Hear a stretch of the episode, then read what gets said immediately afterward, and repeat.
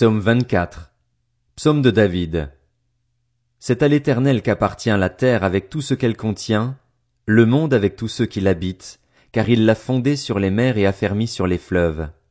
Qui pourra monter à la montagne de l'Éternel? Qui pourra se tenir dans son lieu saint? Celui qui a les mains innocentes et le cœur pur, celui qui ne se livre pas au mensonge et qui ne fait pas de serment trompeur. Il obtiendra la bénédiction de l'Éternel, la justice du Dieu de son salut. Telle est la génération de ceux qui te cherchent, qui aspirent après toi, Dieu de Jacob. Portes, élevez vos linteaux, élevez-vous, portes éternelles.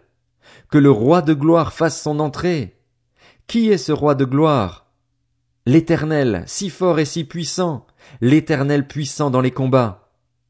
Portes, Élevez vos linteaux, élevez-les, portes éternelles. Que le roi de gloire fasse son entrée. Qui donc est ce roi de gloire? L'éternel, le maître de l'univers. C'est lui le roi de gloire.